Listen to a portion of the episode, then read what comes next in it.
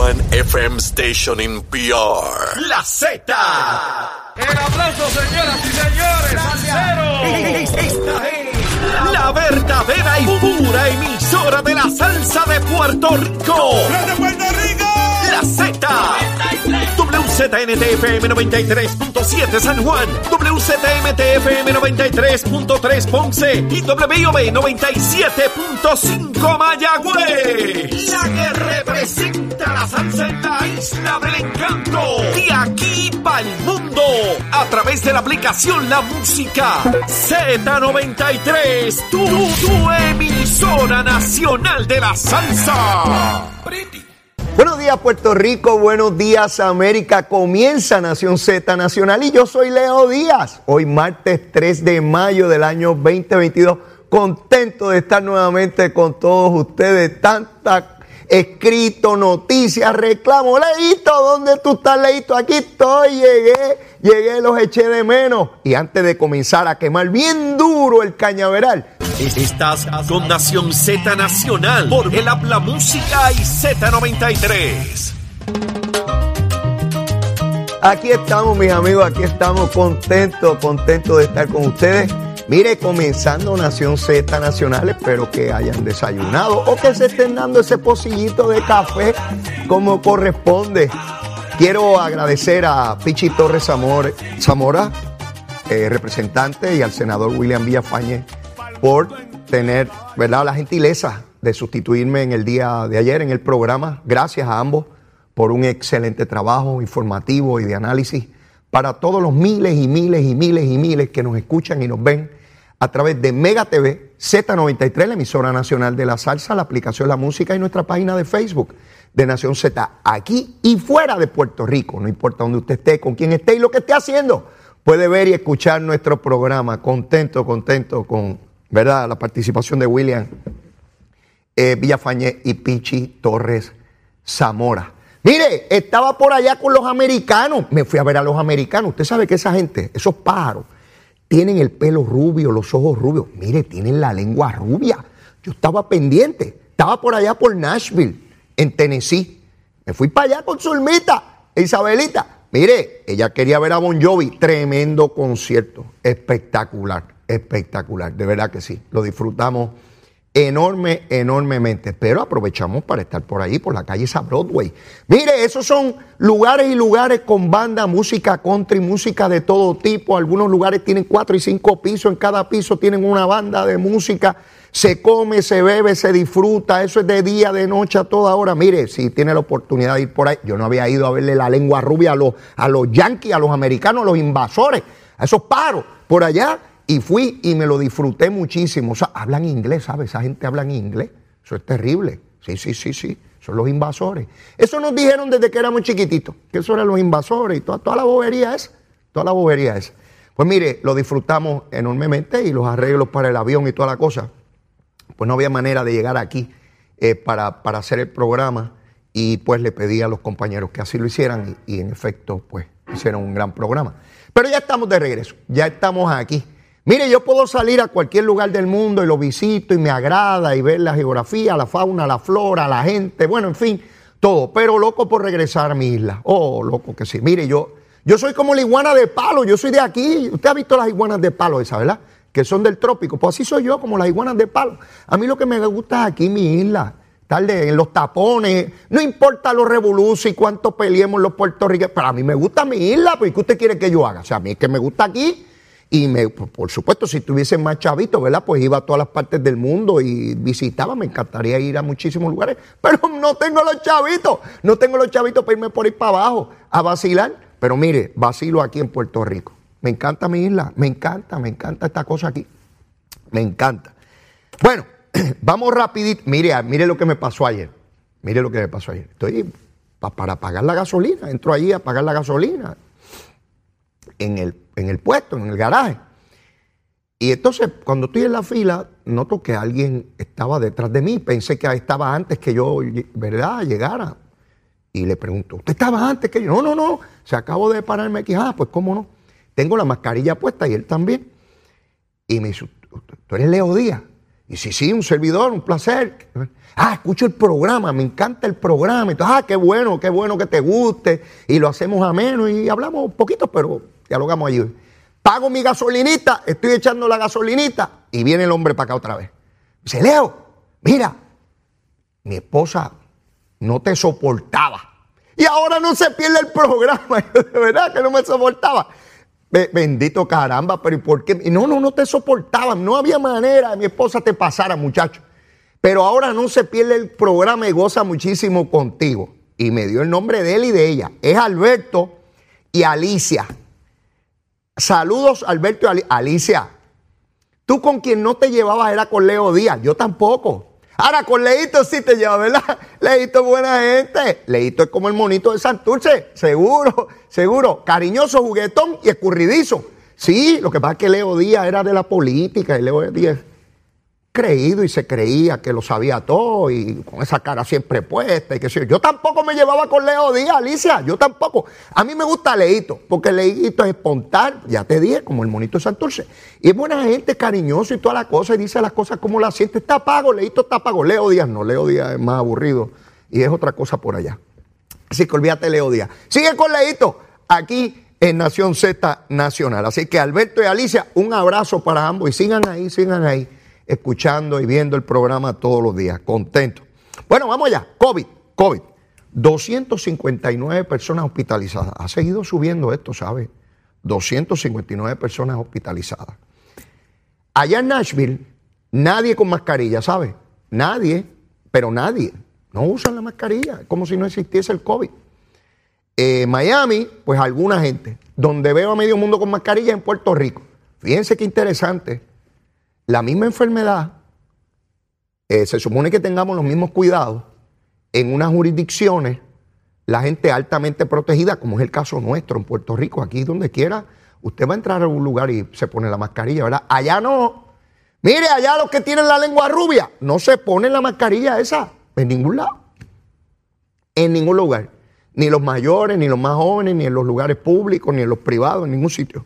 Así que para que usted vea cómo cada lugar del mundo enfrenta las cosas de manera distinta. No le voy a decir que es todos los Estados Unidos, porque yo no estuve en todos los Estados Unidos. Sí, porque hay gente. Y los americanos. Y vuelven y ponen a 330 millones de habitantes como si fueran uno solo. Y los americanos piensan así. Ah, sí, tú hablaste con todos los americanos. Es como cuando hablan. Y, los Puerto, y el pueblo de Puerto Rico está indignado. Ah, de verdad, tú hablaste con todos los puertorriqueños. ¿O eres tú tratando de manipular? Mire, cuando alguien le diga, porque el pueblo puertorriqueño piensa así, usted le dice, usted hizo una elección, usted lo llevó a una votación, o usted se está inventando eso para justificar su punto. No, porque los americanos son, mire, ¿de dónde rayo usted saca eso? Usted entrevistó a los 330 millones. Sí, está el manipulador que orilla, todo el mundo arribando la brasa a su sardinita, tú sabes, para su sardinita, o su conejo, o, el pájaro que se quiera comer. Este, así que 259 personas hospitalizadas en Puerto Rico. Vamos a ver qué pasa. Luma, lumita, lumera. Mire, cayeron unas lluvias anoche. Estoy durmiendo y de momento ese celular empieza. Y el celular de Zulma también. Y dice, se va a caer el mundo. porque ¿qué, está pasando? ¿Será, hubo un terremoto, este, una tormenta? ¿Qué está pasando? Porque esa cosa se supone que es para emergencias muy grandes. Que habían una lluvia y que muy fuerte. Me asomé, saqué el gasnote por la ventana a ver qué, qué había. Estaba cayendo una lluvia, pero no, por lo menos en Caimito, donde yo vivo, no, no, no mucho más. Óigame, y temprano por la mañana veo esos troncos de inundación en el área de Guaynabo y Bayamón. El agua casi en el techo de vehículos en estacionamiento. Más de 5 pulgadas de lluvia en solo minutos. Obviamente, si cae tanta lluvia en tan poco tiempo, los drenajes, los espacios, toda la cosa, pues se inundó. Y dije, hmm, a las 5 de la mañana vamos a ver cómo está Lumita. Mire, 5.914 abonados sin energía eléctrica. ¿Dónde estaba la mayoría? San Juan y Bayamón. En San Juan 3.261 y Bayamón 1.389.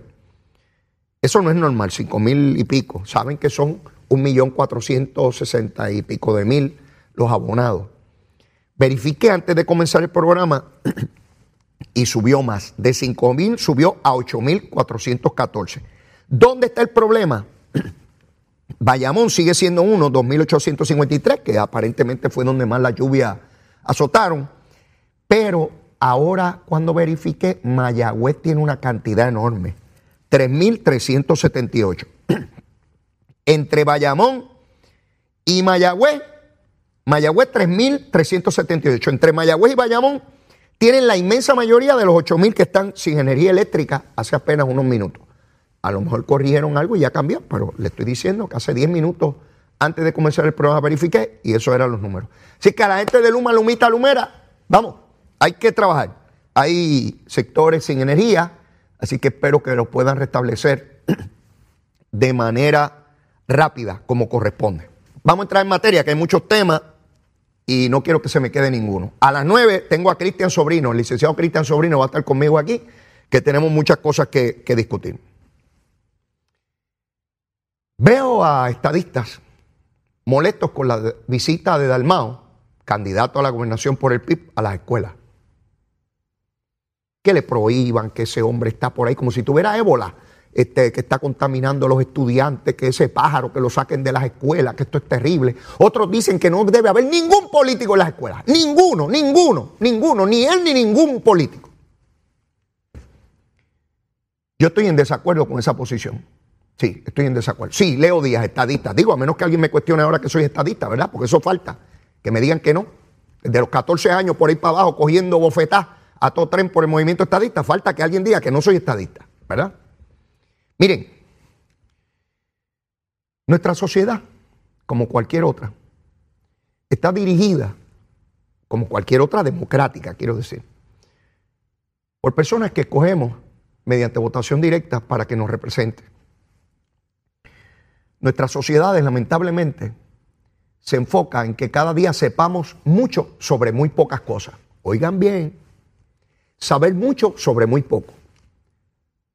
Cada cual se prepara en su área de concentración y no sabe nada más.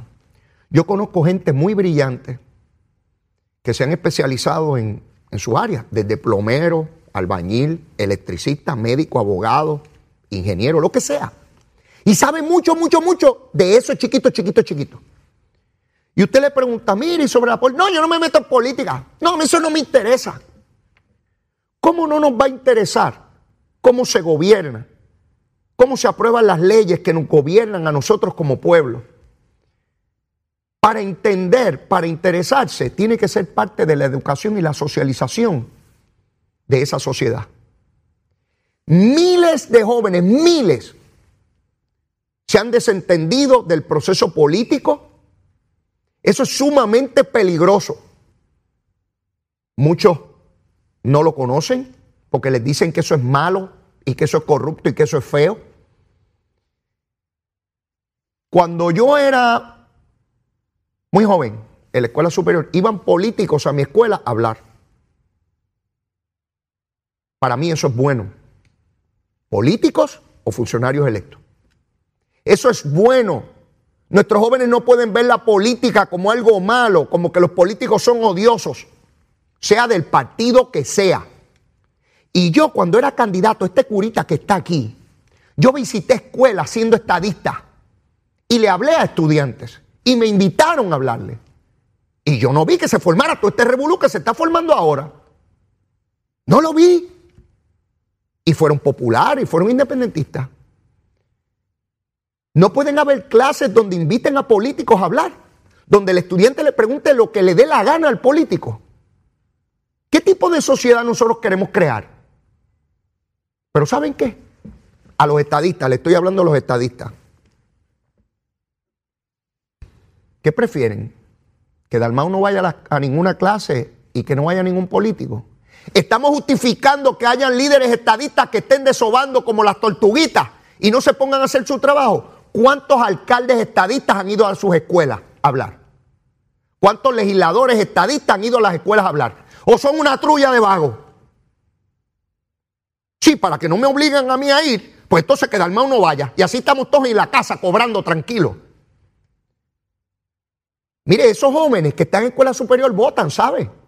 El voto de ellos vale igual que el de usted y el mío, ¿sabe? Sí, hay que ir allí. Hay que llevarles un mensaje algunos parten de la premisa que los estudiantes son idiotas y que llega Dalmao allí y le dice cualquier cosa y que ellos lo van a creer porque sí. Mire, los estudiantes no son idiotas. Ay, que no les hable porque los convence. Ah, pues si los convence es más inteligente que los estadistas. No, menor.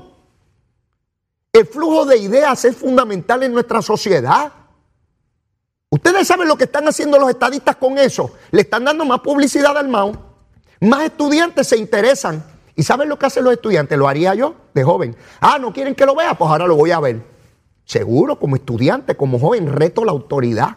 Ah, ¿no quieren que vea Dalmao? Pues ahora le voy a hacer tremenda actividad a Dalmao. ¿Dónde rayos están los líderes estadistas que no están metidos en las escuelas? ¿Por qué no pueden ir a las escuelas? Esos estudiantes votan. Sí votan. El que esté en grado 10 va a votar en dos años, tiene 18 años.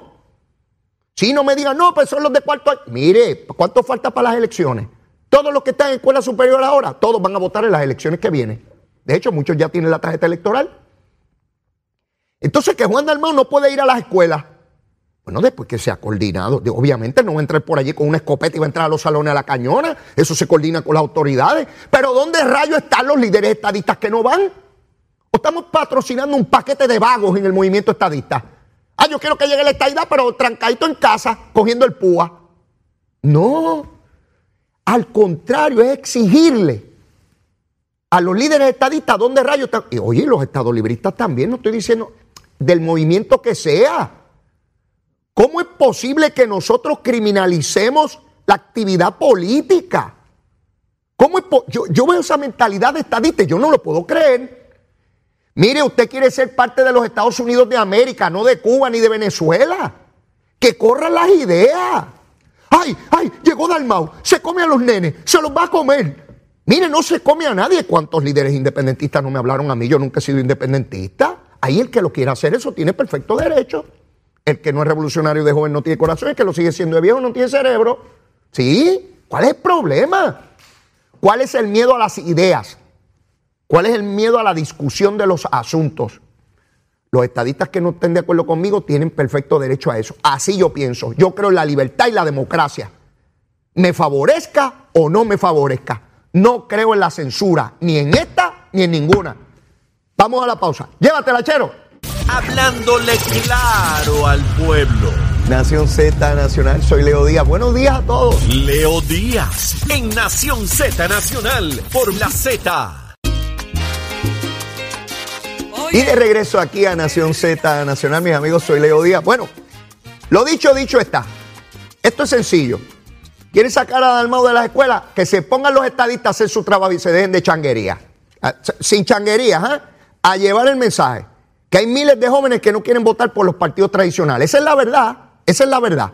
Así que se pongan para su número y dejen de estar con la lloricaer. Ay, ay, Dalmau anda por ahí, Dalmau anda por ahí. Mire, Dalmau, pues si Dalmau es uno, Puede visitar cuatro escuelas y ver 150 estudiantes. Está todo Puerto Rico. ¿Cuántos líderes estadistas hay? En cada pueblo. Legisladores, alcaldes, este, presidentes, juventud, mujeres, servidores públicos, bla, bla, bla. Un montón de gente. Y llorando porque está hay que dar más por las escuelas. Ay, bendito sea Dios. Yo, todo. Da, da ganas de reír. Dan ganas de reír. Y una histeria porque dar más. Mire que hay cosas importantes. Lleven las banderas, ¿por qué no van los estadistas allí con la bandera de Puerto Rico y los Estados Unidos y dan charla de la constitución y de todas las cosas? Ay, que no podemos ir donde los estudiantes porque se los comen. Ah, Mire, el que tenga miedo que se compre un perro y que, se acueste a dormir. Yo no puedo bregar con eso, no puedo bregar con eso. Hace, hace 50 años, casi 40 o 50 años yo iba a las escuelas y ahora vamos para atrás. Ahora hay que sacar a los políticos de las escuelas. Pues los políticos y que son una cosa mala. El propio discurso criminaliza a los políticos. habremos visto cosas igual. No que se quiere la igualdad. La igualdad es tener políticos allá, senadores y representantes. Piénsenlo, por favor, piénsenlo. No sigan con la histeria de Dalmau. Deténganse a pensar si lo que le dijo fulano y sutano hay que seguirlo por ahí sin, sin, sin reflexionar. Dios mío, pónganse a pensar y actuar, porque esto no puede ser de la, ah, que fulano no yo descansando en casa. ¿Qué rayo estás haciendo tú, líder político? No puedo bregar con eso, no puedo bregar con eso. No puedo bregar con la vagancia y es más fácil mandar a callar a todo el mundo para yo no tener que hablar. Vamos a dejarlo ahí. Veré a ver si se dice otra cosa en el camino. Atillo. Hay nuevo alcalde en Atillo. El alcalde anterior renunció por cuestiones de salud y el nuevo alcalde se llama Carlos Carlitos Román. Ganó la primaria por 1.871 votos eh, su rival, Nur Vales, no sé si es el nombre, eso es lo que aparece en la prensa, Nur, no sé si es un nombre o un apodo, Nur, Nur Vales, 268. Este es el tipo de primaria que no tiene sentido, porque el alcalde gana por 1800 y el otro sacó 200 votos, pero es bueno que la haya. ¿Por qué? Porque aunque parezca un gasto innecesario de recursos, yo entiendo que no lo es. Es mejor que el alcalde esté validado por el voto del pueblo. Que nadie diga, ah, lo pusieron ahí porque sí o qué. Eso fue lo que lamenté del caso de Cataño, al descalificarse su oponente y no haber nadie más, pues el, hecho de que lo certificaran, siempre puede haber un cuestionamiento de, legitimidad, ¿verdad? Por parte de la oposición política. Así que creo que, fue bueno, fue buena la participación también, a ti, un pueblo popular. Eh, debo entender que el nuevo alcalde, pues sabe lo que tiene entre manos, porque fue, ha sido vicealcalde, sabe cómo se manejan los asuntos. De ordinario, el vicealcalde tiene funciones operacionales, ¿verdad? En la mayor parte de los casos, no sé si es el caso de él, pero debería. Eh, operacionales, así que habrá que ver si esas funciones ejecutivas y operacionales en el municipio, él las puede transformar también en ejecutorias políticas. Ya de entrada, pues ganó una primaria, ¿verdad? Este, porque no es lo mismo ser administrador que ser político y ambas cosas están estrechamente vinculadas para tener éxito. Usted puede tener la persona que mejor puede administrar, pero si es incapaz de ganar una elección, pues entonces de nada vale, porque nunca va a llegar a administrar, no puede ganar la elección. Así que esa combinación política y gubernamental es vital para que una persona sea exitosa eh, en un campo, ¿verdad? Que es por, por un puesto, que es por elección. Así que nuestros mejores deseos al alcalde de Atillo de que haga un, excelente trabajo y ya tendrá la oportunidad de medirse con los candidatos de los demás partidos eh, de cara a, las elecciones del 2024. Tiene tiempo suficiente para imprimirle su sello particular o personal a la gestión de gobierno y así pues ir a, tratar de revalidar su posición. Ya veremos cómo, cómo va Atillo caminando con, con el nuevo alcalde. Mire, pasó el primero de mayo, el domingo, primero de mayo. Ustedes saben que veníamos ya de un tiempo para acá con actividades eh, multitudinarias celebrando el primero de mayo, el Día de los Trabajadores.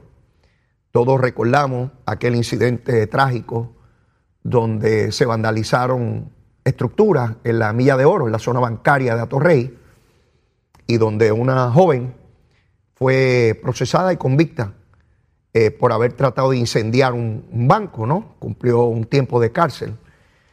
Eh, las uniones obreras convocaban a estas actividades, se unían distintos grupos, particularmente estudiantes.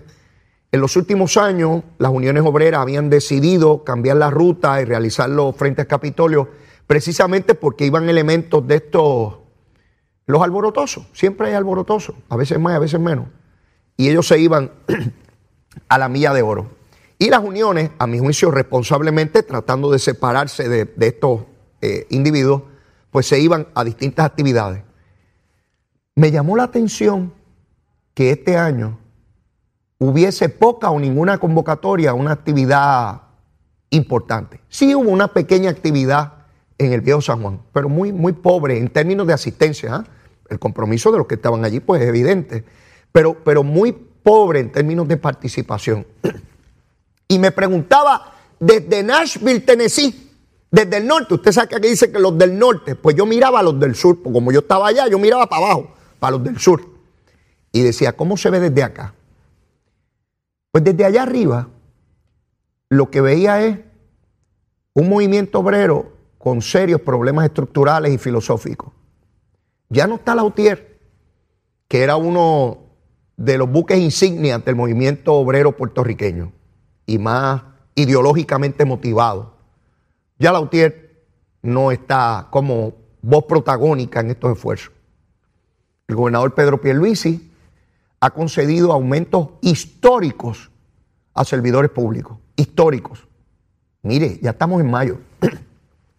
Del primero de julio en adelante, los maestros de Puerto Rico van a ganar mil dólares más por mes. Mil, mil. Imagínese usted que no es maestro. Si a usted le dijeran que usted va a ganar mil dólares más al mes, son 12 mil dólares al año, ¿cómo usted se sentiría? Aumentos a distintos servidores públicos. Quiere decir que estos sectores ideológicamente motivados, que cuando hay un gobierno estadista forman cualquier revolú, como que están perdiendo fuerza, están perdiendo tracción, están perdiendo convocatoria ante el pueblo de Puerto Rico. Yo hubiese esperado que siendo el segundo año de administración de Pedro Pierluisi y siendo el sexto año de un gobernador estadista, porque desde el 2017 para acá, pues ha habido gobernadores estadistas, pues que tomara mayor fuerza, convocatoria de asistencia, los que iban a este tipo de manifestación. Pues no. Algo muy poderoso está pasando.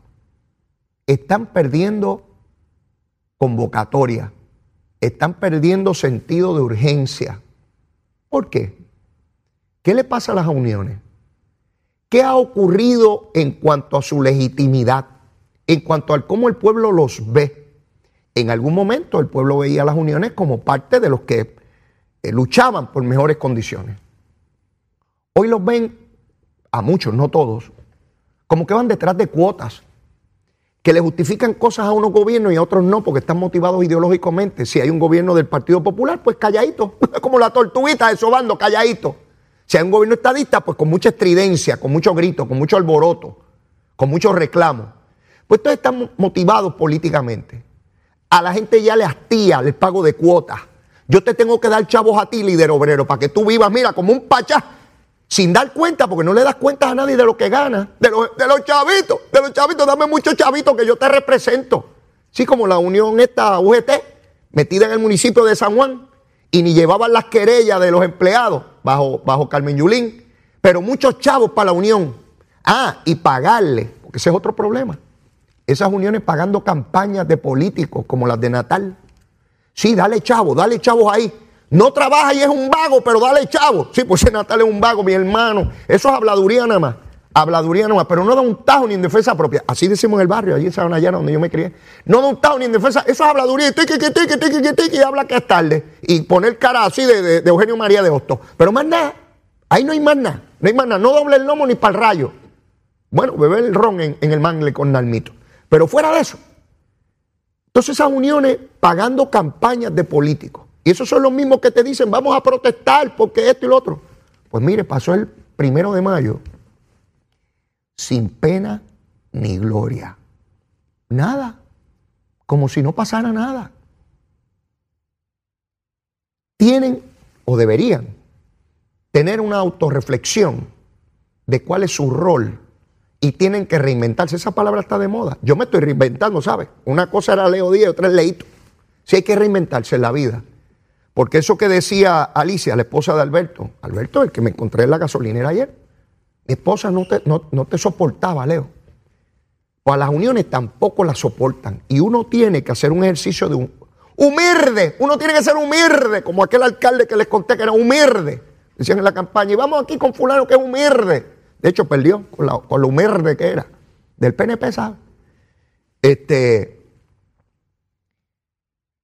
cuando uno ve que pierde vigencia, uno tiene que hacer un ejercicio de humildad y revaluar sus posturas. Revaluar no desde la altanería ni la prepotencia, sino uno examinar cuándo perdió contacto con la realidad, con las nuevas posturas, con las nuevas ideas. Y yo creo que eso es algo que tiene que examinar el movimiento obrero en Puerto Rico. El mismo discurso de los años 60, de la Guerra Fría y de los comunistas y toda esta cosa. Mire a dónde va la hipocresía con este discurso. El alcalde de Ponce, hoy la prensa da cuenta de eso, tenía allí a un grupo de empresarios que vienen de Orlando, Florida. Eh, del Orange County, sí, de la, de la, de la China, del, del condado de la China, del Orange. ¿Sí? Empresario con Darren Soto, el legislador federal, representante federal. Y yo me preguntaba, pero no que esos son los gringos que no queremos aquí. Esos no son los que vienen a quedarse con las playas, con las casas y todo. A que no critican al alcalde de Ponce por eso. Ah, porque es estado librista. Seguro, mire, la doble, mire, mire aquí, mire aquí, mi varita, mire, mire, mire, aquí está, la cortita, la cortita.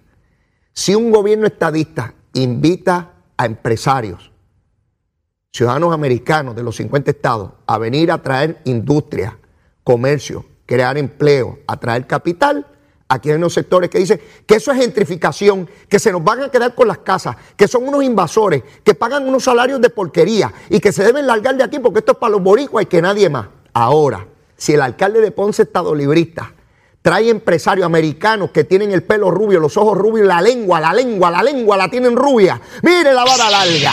Esos sí son buenos, vienen a crear empleo. Qué bueno el sur de Puerto Rico. Eh, Ponce será el centro de, la expansión económica para los pueblos limítrofes. Y era hora que miraran al sur y que mejor traer gente de, del Orange County, que allá que también hay puertorriqueños y la patria y el himno y la bandera y el idioma y la idiosincrasia y la cultura.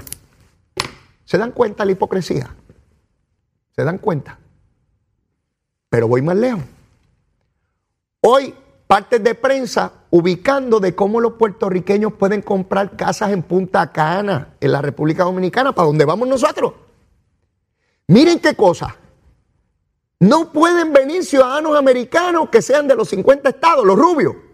No pueden venir a comprar casas aquí. Pero aquí hay periódicos fomentando que vayan puertorriqueños a comprar casas en Punta Cana. ¿Qué? Que estamos gentrificando a los dominicanos. ¿Cuántos dominicanos pueden comprar casas en Punta Cana? Pues lo mismo que ocurre aquí. ¿Cuántos puertorriqueños pueden comprar casas en las zonas exclusivas de Dorado? ¿O no es lo mismo, mis queridos compatriotas y amigos todos? Ven que todo eso es un discurso de hipocresía. Vivimos en un sistema de libre empresa donde la gente compra, vende, a veces más caro, a veces más barato, a veces hay una zona exclusiva, a veces no. No pueden venir los de lengua rubia a comprar en dorado porque nos gentrifican. No, des tu tierra al extraño, nos se están quedando con las playas y las casas. Ahora pueden ir puertorriqueños a comprar casas en Punta Cana. ¿Y saben lo que dice la noticia? Que hay que dar mucho efectivo, que hay que tener mucho chavo. Mire, mucho cachimiro, los chavitos, los chavitos. Que hay que tener mucho para comprar las casitas allá. Yo me pregunto cuántos miles, millones de dominicanos no pueden comprar una casa en Punta Cana. Ah, pues los dominicanos deben hacer el discurso que tienen aquí algunos puertorriqueños. No le vendan casas a puertorriqueños, esos bandidos vienen de allá a quitarnos nuestras casas, esas casas deben ser solo para dominicanos y los hoteles solamente para dominicanos y que no venga nadie de fuera.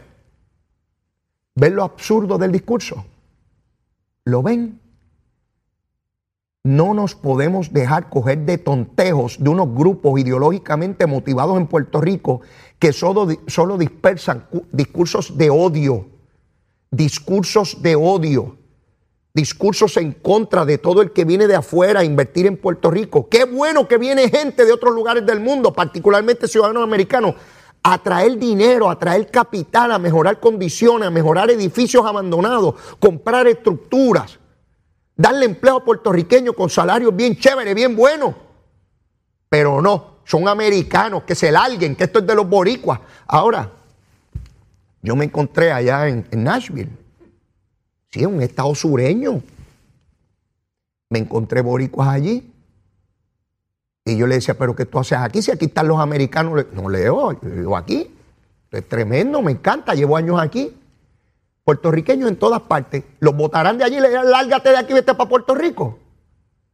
Sí, el discurso del odio, el discurso de la lucha de clase, de que porque yo soy pobre tengo que odiar al que tiene mucho dinero. Si yo soy pobre, lo que tengo es que trabajar duro. Ah, si tengo dos y tres trabajos, pues seguro. Mi papá tenía escuela elemental y se levantaba al amanecer hasta que oscurecía trabajando. Sí, yo no tuve que hacer ese esfuerzo porque me preparé mejor y pude tener otras posibilidades. Y lo mismo intentamos, Zulma y yo, con nuestros hijos.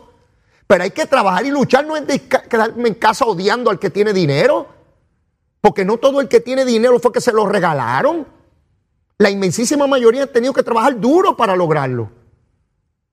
Y no todo el mundo es multimillonario. Es el discurso de que odialo y eso basta.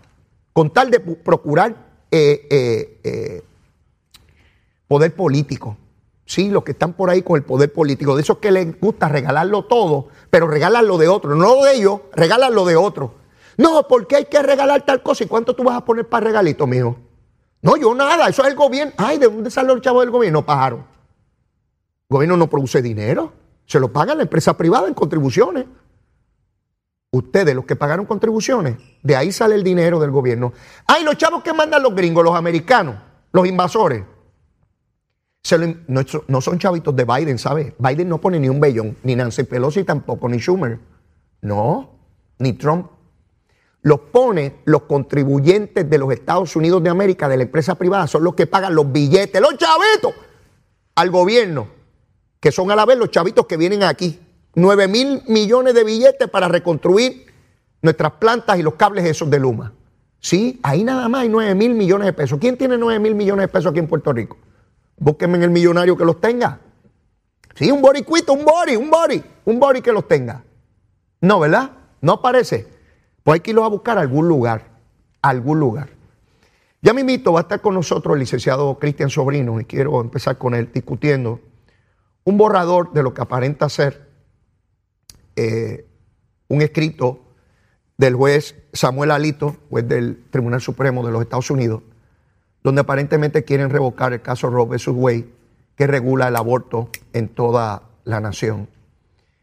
Si eso fuese así, tiene unas implicaciones inmensas que quiero discutir con el licenciado Cristian Sobrino, porque es probable que estemos ante una lucha que primero es jurídica, pero tiene repercusiones políticas y sociales inmensas de polarización de una sociedad que empezó ese camino hace más de una década de polarizarse y que es altamente peligroso. Lo vamos a discutir después de la pausa. Llévatela, chero. Z93.